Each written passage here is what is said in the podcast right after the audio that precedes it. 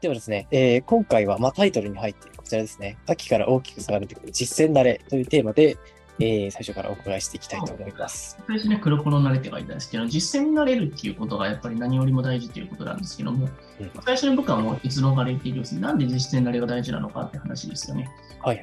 まあ実際のところ、まあ、塾での授業とかっていうのは同じパターンのものをやっていって、うんまあ、体で叩き込んでいくんですけれども、それは、えー模試になったりとか、実際の過去問を解こうとしたときに結構取れない子って多いんじゃないでしょうかね。うん、そうですね。なかなかストレートに、あの、実力が生きるっていう子は少ないですね、最初からは。緊張感だったりとか、その時間になれなかったり、その環境にね、馴染めなかったりとか、新たなものとか何かを取り組んだ時って結構人ってね、適応できなかったりとか、思うように力発揮です出せないんですよね。うん。なの確かでに。、あのーまあ、9月以降っていうのは、ほぼほぼなんか入試の顧問だったりとか、実践に慣れていくっていうのが目的なんですよね。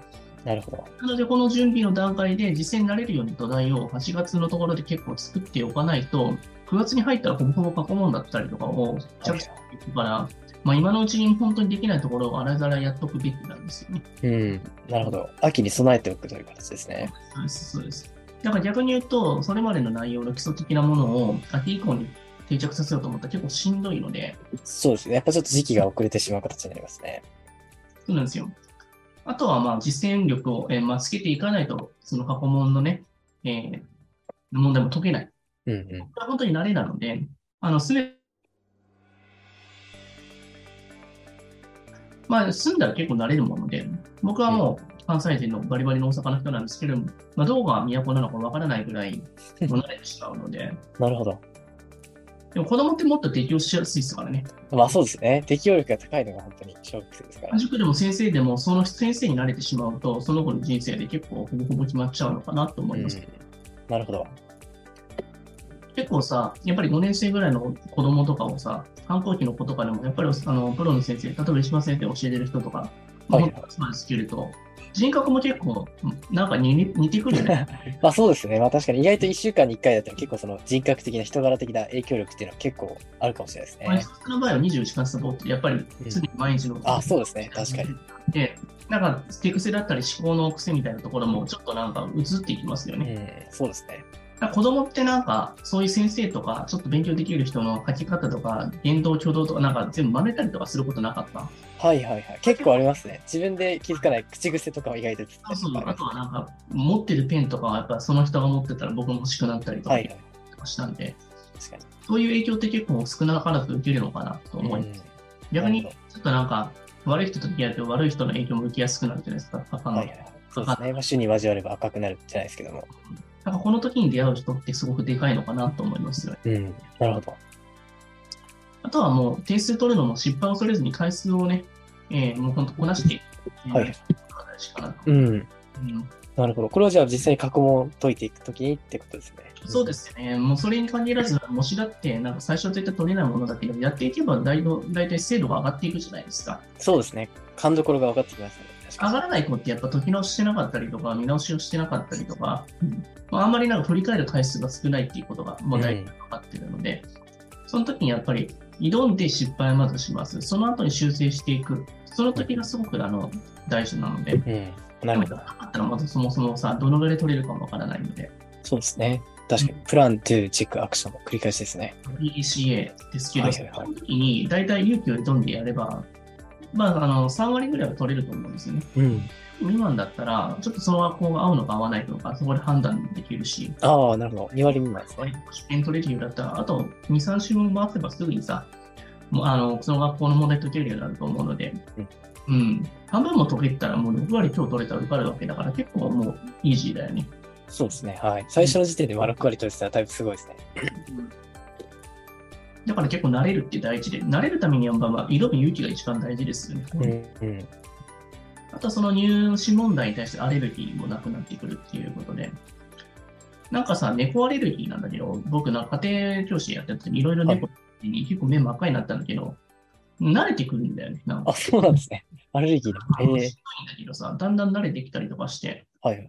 うん、まあ、慣れんだな、人は、みたいな。そそうのですね、配信アレルギーってこの人苦手だなと思う人いるじゃないですか。ああ、苦手なタイプの。苦手なタイプ。僕、苦手なタイプほどね、あえてなんか 避けないように、自分で、あえてそういったプ。ストイックですね。なるほど。そうですね。でも逆に言うと、人ってそういう違和感のあるところが避けるから成長しないので、逆にそういった人でも対峙していきってのは、もうどんな人でも対応できるってことじゃないですうか。ん、そうですね。まあ、最強になりますね。確かうん、アレルギー反応っていうのは、結構それを抗体作ってしまえば、もう無敵なので、に。うん、なるほど。うん、慣れ自る分から。抗体しますよ、やっぱ。そうですね。うん。だから、あえてなんか、抗アレルギー剤を飲んで、なんか、一時的になんか、騙すみたいなことせずに、それを受け入れるみたいな、なんか、自分の体からこう抗体を作り出していくってことですね。石化療法とかあるじゃないですか。はいはいはい。花粉症だったら花粉を入れて、ああ、ありますね。花粉大量にこう、被爆することやってるみたいな。うんうんそういった感覚かな。うんなるほど。あとは受ける学校になれるのは結構冬なので、まあ、実際のところ、まあ、秋ぐらいにはお大きく過去問っていうものをやっていって、そして受けていく学校の本ちゃんのところが冬になってくるっていうのはこれ覚えた方がいいと思うんですね。うん、なるほど。あ、本命校はじゃあ冬に。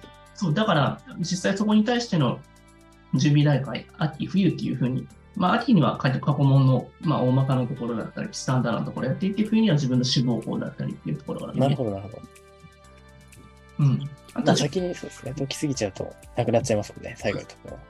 まあ、でも実際塾でやってるものは実践的ではないので、あうのんそういうところをね、ずっと依存していると、蓋を開けたとき点数取れないっていうことが大いにあるので、うんああの、書き講師でいくら頑張ったからとか、そういうの言ってても、蓋を開けたときに取れないっていう実践力を養っていく勉強とは違いますからね。うん、そうですね。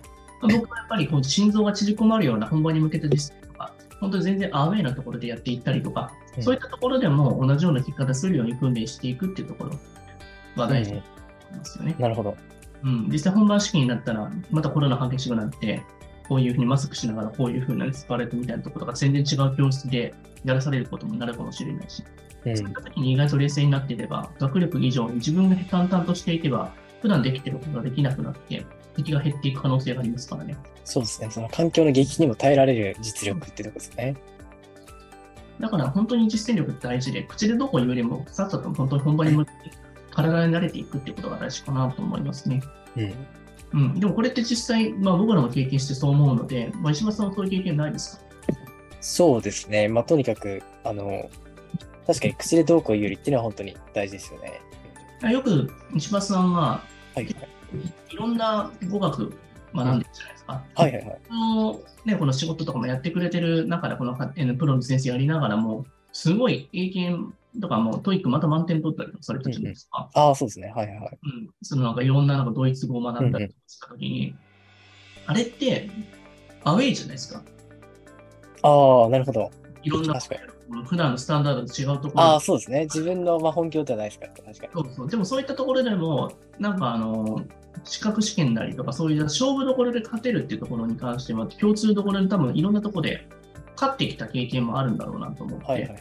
勝ち経なる験が多分このぐらいやったらこのぐらい取れて、多分受かるだろうっていほどうんううん経験が多分あると思うんですよ。その経験則って実際どうでしょうありありますかやっぱあそうですね。やっぱりその、違う試験であっても、大体その勘どころというか、その試験自体に突破するときに必要な、こう、勉強の仕方みたいなのは共通してますね。うん大体これぐらい、この教材があったら、このやっぱ8割ぐらいまでこのぐらい把握して、このぐらいまで、しかもそれもなんか、その問題集を結構繰り返し解きまくってない、やっぱ実践的あに。そうですね。はい。あの、周辺の問題集というよりかは、本当に本命の問題集をとにかく攻略するっていう形で集中してますね。しかもそれもただなんか覚えるだけじゃなくて、本当にいきなり伏せて、いきなり試験型でやっていくんはでいす。はいはい。そうですね。あの、準備万端というよりかは、本当に実践してますね。そうですね、僕もこのライブセミナーも実践で、本当に段取りもほぼほぼなく、うんなんかこういった話だけは作ってるんですけど、打ち合わせもほぼなしで、ぶっつけ本番でやってるんですけど、僕は結構ぶっつけるのが大事かなと思ってるんそうですね。うんうん。うんこれを回こなしていけば、本当人って変わってくるんで、やっぱり心臓縮こまるように思い。うん、なるほど。確かにそうですね。ぶっつけを本当に5回繰り返して改善を積み重ねていくの方が、あの練習を15回やるよりも圧倒的に効率がいいですよね。ね。そうですね。本当は結構リビングとかで他人が見られてる状態のところで結構勉強とした方がいいと思いますよ。うん、なるほど。人ってなんかあの他人に見られてないと、意外と自分でなんか気抜いてやってしまうから、気抜いた瞬間に本当に記憶力って下がるので、ああ、そう本で当すにね、誰か見てたりとか、第三者いたりとか、気が張ってる状態じゃないとやっぱダメですよね。うねん。、確かに日頃リビングから勉強してる子だったら試験の本番の緊張した環境にと結構実力を発揮しやすいですよね。うん、あとは誰かに見られてるっていうのも意識しとかなきゃいけないですよね、うん。普段から。うんそういったところになった瞬間に、なんかいきなり普段から慣れないようなことがあったりとかするだけでも結構ビビったりするから、うん、やっぱちょっとした危機感を持ってたりとか、ちょっとピリッとした空気感っていうのを日頃から持つことが結構大事だし、お母さんはそういったところを怒るわけじゃなくて、そういう空気感を出すことが結構大事かもしれないですね。ああ、なるほど。特に何も言うわけではないけれども、こう、背後からこう、視線を感じるみたいな、そう いった。僕が授業した、受けた人は多分気づくと思うんですけど、いきなり空気感が変わるとは言われるんでね、うん、確かにそうですね。ピリッと引き締まりますね。そのスイッチの入れどころが大事かなと思ううので、ん。うん空気を作る。そうですね。オンライン上でもあり得るということですね。そうです、そうです。まあでもそういったところを意識していくだけでも変わるかなと思いますよね。何も意識せずにやれば結構ね、無駄な時間が過ぎていくので。ななんるほか、ど。僕はね、結構パーソナルトレーニング筋トレした時とかに、はいはい。なんか腹筋とかやるのも、ただむ回数を何も考えずにこなすよりも、その1回をどのどの部位に力を入れて意識してやるか、補強するかだけでも、10回ぐらいですごく効果があったりするんですうよ。ん、なるほど。一回の効率を。うん、確かうん意に。識してやるかっていうところがすごい大事ですよね。ああ、そういうことなんですね。なるほど。じゃあ、この実践慣れにおいても、その意識の持ち方次第で本当に結果が変わってくるということだなんかでらすね。次見ろとそのもう一回解いたら、次なんか100回書きしなきゃいけないとか、そんぐらいリスクを背負って、もう1回間違えたものは二度と間違えないっていう、そういうスタイルで僕は結構もともと勉強してたので、なるほど。うんもうそいつとは二度と見たくない、もう出会いたくないっていう、はいはい。うんミスすはごい。ですね。単語にしてもそうですね。なるほど。まあ、二度と解きたくない問題とかあるじゃないですか。その場でやっぱり蹴りをつけないと、多分一生また次出てきたらまた倒さなきゃいけないってなった時にしんどいじゃないですか。もうこの場で蹴りをつけときたいって感じですそうね。そうそれが結構大事かなと思いますよね。うん、確かに。標的はね、もう本当その場で蹴りつけるくらい何回まで反復して、そうですねやってたかもしれないですよね。確かにうん。うんだからそんなにやってもやっぱ取れないところとかあったりするから、そこは保留で、なんかそこはちょっと戦っちゃいけないのかなっていうところの。